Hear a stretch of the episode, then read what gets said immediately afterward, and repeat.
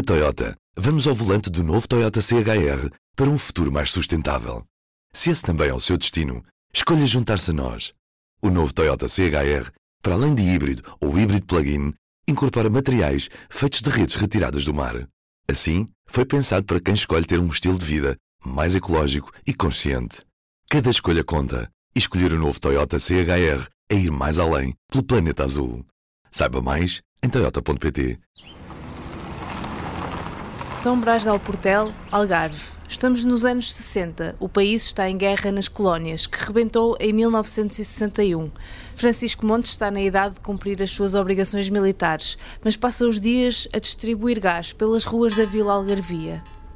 Andava com o gás de uma carrinha de três rodas. Francisco é cigano e, como tantos outros familiares, chegou a andar na compra e venda de cavalos, mas procurou outros trabalhos na indústria ou na distribuição, como este.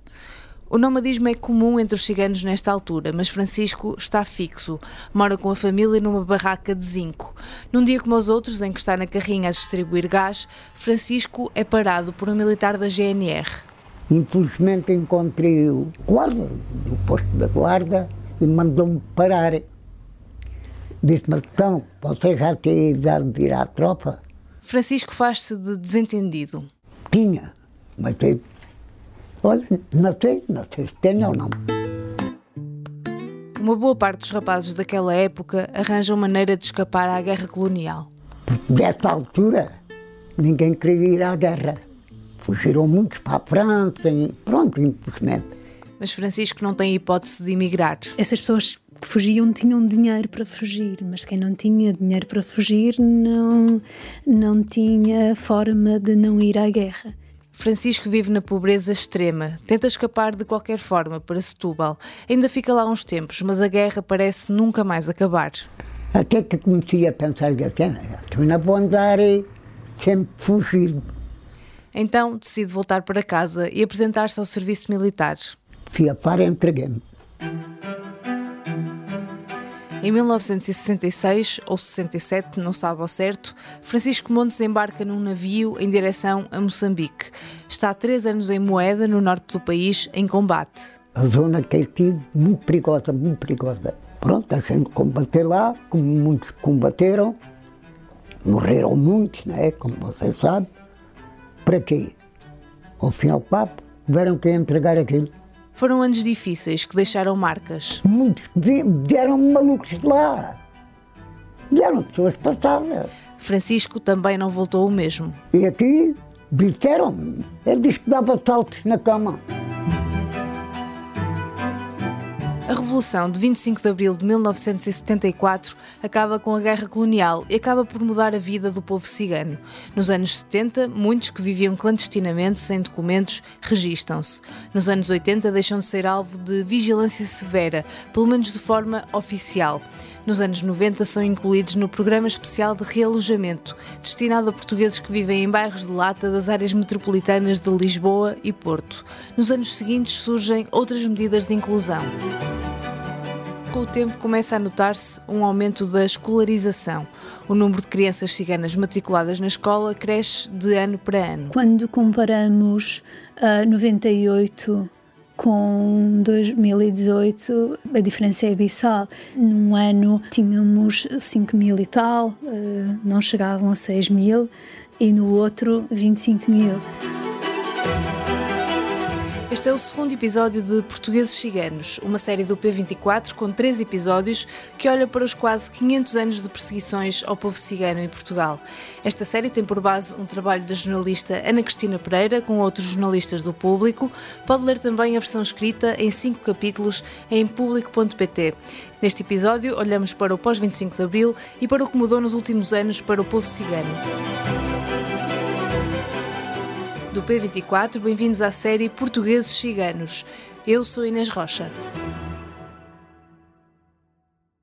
Nos três anos que esteve em Moçambique, Francisco Montes só conheceu mais um cigano. Muito pouco. Só encontrei um rapaz cigano que era aqui de Lolé. Na altura da Guerra Colonial, muitos homens ciganos conseguiram escapar ao sistema, mesmo sem fugir para o estrangeiro. No caso das pessoas ciganas havia outra particularidade, que era muitas pessoas não estavam registadas. E como não estavam registadas, uh, o sistema não dava por elas, não é? E no pós-25 de Abril, hum, logo em maio, há uma amnistia para, para as pessoas que, que não tinham cumprido os seus deveres militares uh, se apresentarem. E houve uma enchente de pessoas ciganas.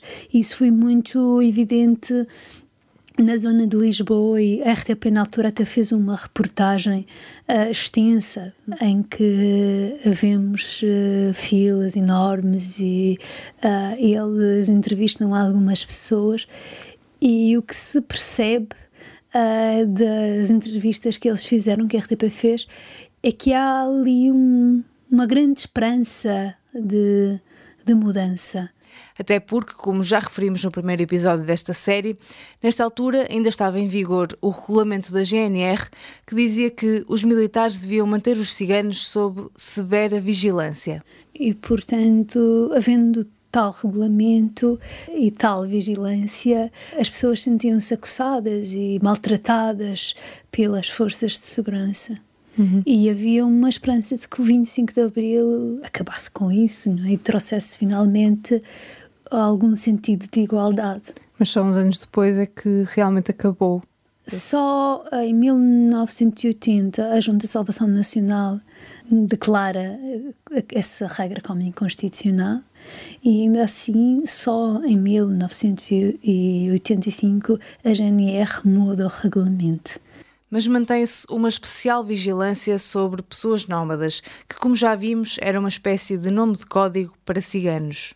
Agora há muito poucos, mas na altura ainda havia mais pessoas com esse modo de vida. Há, uhum. há uma grande sedentarização, começa mais, eh, sobretudo ali a partir dos anos 60, 70, com o movimento uh, do mundo rural para o mundo urbano, mas que, que, se acentua depois do 25 de Abril, porque as pessoas primeiro fixam-se em barracas e tendas, acampamentos perto das cidades e depois são realojadas, como muitas outras pessoas não ciganas que, que viviam uh, nessas condições terríveis, sobretudo nas áreas metropolitanas de Lisboa e Porto. José Maria Fernandes é exemplo disso mesmo. Até a adolescência viveu com a família em tendas em condições muito precárias. Eu nasci num acampamento, no Alto da Ariosa. O acampamento foi demolido para a Avenida Fernando Magalhães poder ser construída. José foi realojado pela Câmara Municipal do Porto, no bairro São João de Deus. Quando viram que iriam para casas com condições de vida dignas, os seus familiares nem pensaram duas vezes. Mas agora, em 2023, José Maria olha para trás e considera tudo aquilo ridículo. Os autárquicas têm por mania de, juntarem os ciganos todos no mesmo bairro. Não, não consigo perceber como é que ainda hoje se, con se constrói blocos só para ciganos, escolas só para ciganos. Eu acho isto ridículo. Mas no início de 1974, ainda antes da Revolução acontecer, José Maria ainda não pensava nisto. Junto com outras pessoas ciganas, ia tentando integrar-se na vida do bairro. E quando os jovens ciganos repararam que os vizinhos estavam a organizar um torneio de futebol no bairro, também quiseram participar. Em 18 de 4 de 1974, entramos num torneio no bairro São João de Deus, em que na qual nós ficamos muito mal classificados e isso magoou-me e quis dar continuidade à, àquela, àquela equipa de futebol. Uma semana depois, a revolução saiu à rua. A equipa nunca mais parou. Havia de se transformar na primeira associação cigana em Portugal. Nós, cada vez que ganhávamos um, um torneio, a malta, pronto, está dentro de nós, dava-nos para cantar e dançar e eu então tive a ideia de formar um grupo de danças e cantar ciganos. A associação continuou a crescer nas décadas seguintes, mas para José a grande mudança na vida da comunidade deu-se com o 25 de Abril. E antes do 25 de Abril e depois houve uma mudança radical. Se houve alguém que sentiu a liberdade, esse alguém foi os ciganos. Os ciganos sentiram muita liberdade. Antes do 25 de Abril aquilo era uma loucura. Não podia estar dois ciganos parados que a polícia entrava logo a bater. Hoje, atualmente, não é, não é assim, já não funciona assim, já temos mais liberdade, mas ainda sentimos que somos muito discriminados. Agora, o que, é mudou fundamentalmente com o 25 de Abril? Uh, primeiro, o fim veio o fim dessa vigilância oficial né? já não há uma política do Estado uhum. nem regulamentos do Estado que distingam uh, uh, os ciganos dos outros uh, portugueses depois o que mudou também foram políticas públicas o Estado lança uma série de programas dirigidos à população mais pobre, em que se incluem as comunidades ciganas. O rendimento mínimo garantido, que depois passou a chamar-se rendimento social de inserção, que veio atenuar a severidade da pobreza e também promover a escolarização ah, das crianças e dos adultos ah, da etnia cigana. E depois planos muito, ah, programas muito concretos na área da educação, eh, que ajudaram muito, como o programa Escolhas e, o, e as escolas TAPE, um, eh, os territórios de intervenção prioritária, que levaram mais meios uh, técnicos, uh, psicólogos, mediadores, para estas escolas e para trabalharem com estes alunos e com estas, ajudá-los a superar estas dificuldades. Mas há outras coisas que mudam dentro das comunidades ciganas. Houve outros dois aspectos mais internos. Um foi a imersão uh, do associativismo, que agora mais recentemente se tornou também um ativismo. O ativismo cigano é relativamente recente, é muito recente. E hum, a penetração da Igreja Evangélica, as estimativas que existem é para a volta de 60% das pessoas ciganas em Portugal serem uh, evangélicas. É que por vezes, irmãos, a gente anda tão preocupado com coisas desnecessárias, esquecemos, irmãos, a coisa que é a prioridade da nossa vida. A prioridade da, nossa, da minha vida, da minha casa é Deus. Amém. Aleluia. Amém. Uh, que é uma, é uma mudança grande porque estas populações eram católicas. Por que achas que foi essa mudança uh, do catolicismo para estas igrejas evangélicas após o 25 de Abril? O 25 de Abril trouxe liberdade religiosa, não é? Hum. Estas igrejas, primeiro começou por ser a Igreja Filadélfia. Uh, a Igreja Filadélfia ajustou-se muito à população cigana. Pai, pai, pai, por favor, me Começou a formar pequenas igrejas, uh, locais de culto, Uh, nos bairros onde as pessoas estavam, uh, nos acampamentos, nos bairros de lata, nos bairros sociais. Um, e são igrejas que partem muito de formações familiares, que um, têm uma segregação por género. Por exemplo, as mulheres sentam-se num lado, os homens sentam-se no outro.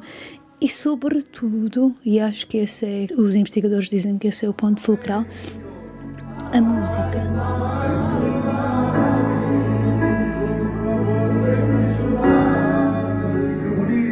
Ali podem inventar uh, canções novas, podem improvisar.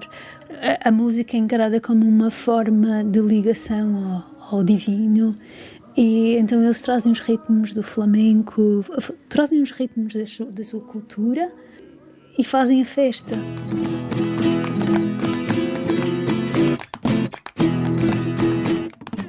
Mas mais recentemente, já no século XXI, surgem outros apoios específicos com vista à inclusão das comunidades ciganas. Agora temos uma nova geração de políticas, que é ainda muito recente, que são políticas de afirmação positiva. Um dos programas é o OPRE, que apoia quem frequenta o ensino superior. A ideia deste programa é assumir que estes eh, jovens não partem do mesmo ponto que a maior parte dos outros jovens e precisam de um reforço extra para conseguirem fazer a, a sua formação de nível superior. E neste momento já mais de 40 jovens ciganos licenciados. Na sequência deste surgiu o Roma Educa, para os jovens no ensino básico e secundário.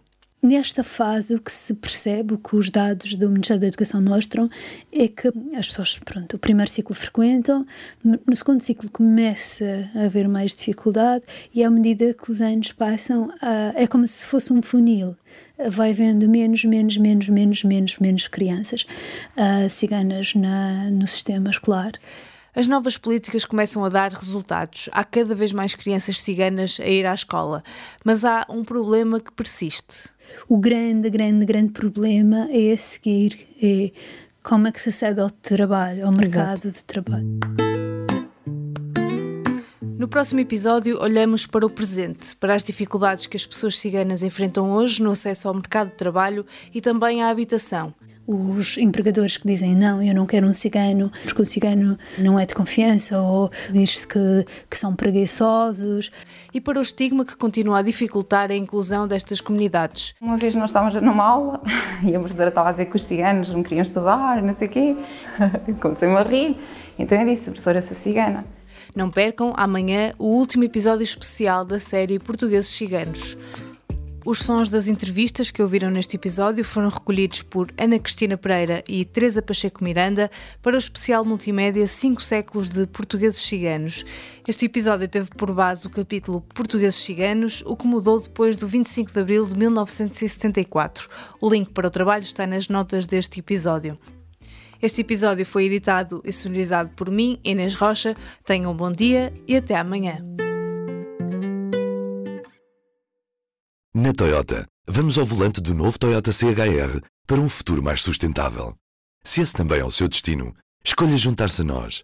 O novo Toyota CHR, para além de híbrido ou híbrido plug-in, incorpora materiais feitos de redes retiradas do mar. Assim, foi pensado para quem escolhe ter um estilo de vida mais ecológico e consciente. Cada escolha conta e escolher o novo Toyota CHR é ir mais além pelo planeta azul. Saiba mais em toyota.pt